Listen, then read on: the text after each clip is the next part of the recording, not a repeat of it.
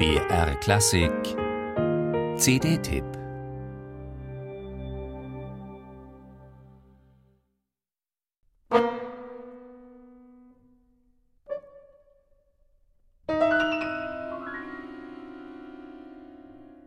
Oft sind es Urkatastrophen, die eine Gesellschaft aufrütteln. War nach 1918 der ganze Globus traumatisiert von den Verwüstungen des Ersten Weltkriegs, war nach Auschwitz und dem vom NS-Terror initiierten Zweiten Weltkrieg die Weltöffentlichkeit zunächst sprachlos, so prägten vor allem zwei Ereignisse im 20. Jahrhundert das japanische Bewusstsein. Die beiden Atombomben von Hiroshima und Nagasaki. Bis im Jahre 2012 der Reaktorunfall von Fukushima und seine schlimmen Folgen das Land technologisch wie psychologisch erneut überfordert haben. Das Herunterspielen und Täuschen von Tatsachen erschütterte die Japaner. Ängste werden bis heute unterdrückt oder subtil von staatlicher Seite bekämpft.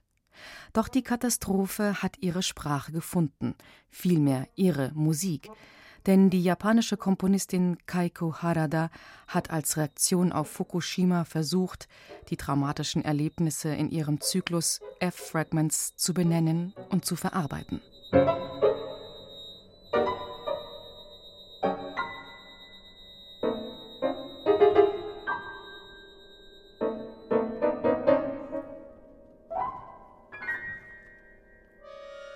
Mit nahezu therapeutischer Intensität öffnet sich in den elf Stücken für Akkordeon und Klavier ein archaischer Kosmos, der sofort und unmittelbar in die Tiefen des kollektiven Unbewussten führt.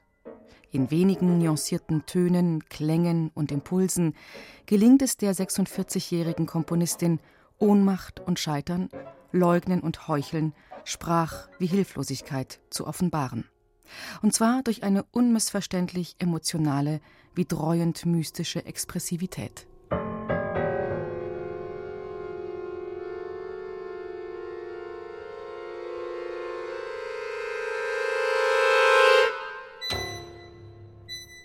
Sie schämt sich nicht, die Regungen ihrer eigenen Seele als Quelle ihrer Kreativität zu akzeptieren.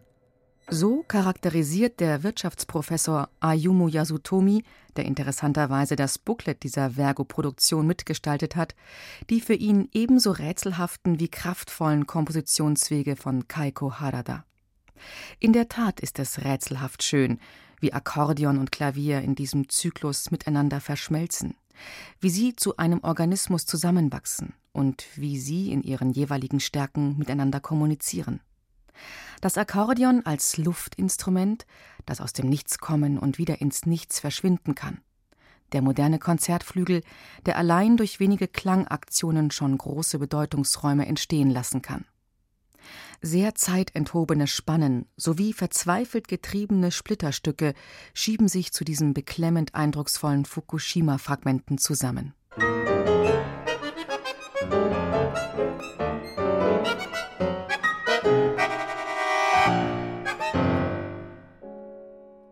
Dass gerade der deutsche Akkordeonist Stefan Hussong gemeinsam mit der japanischen Pianistin Yumiko Meguri diese Klangsplitter auf bemerkenswerte Weise aufspürt, hat nahezu historische Gründe.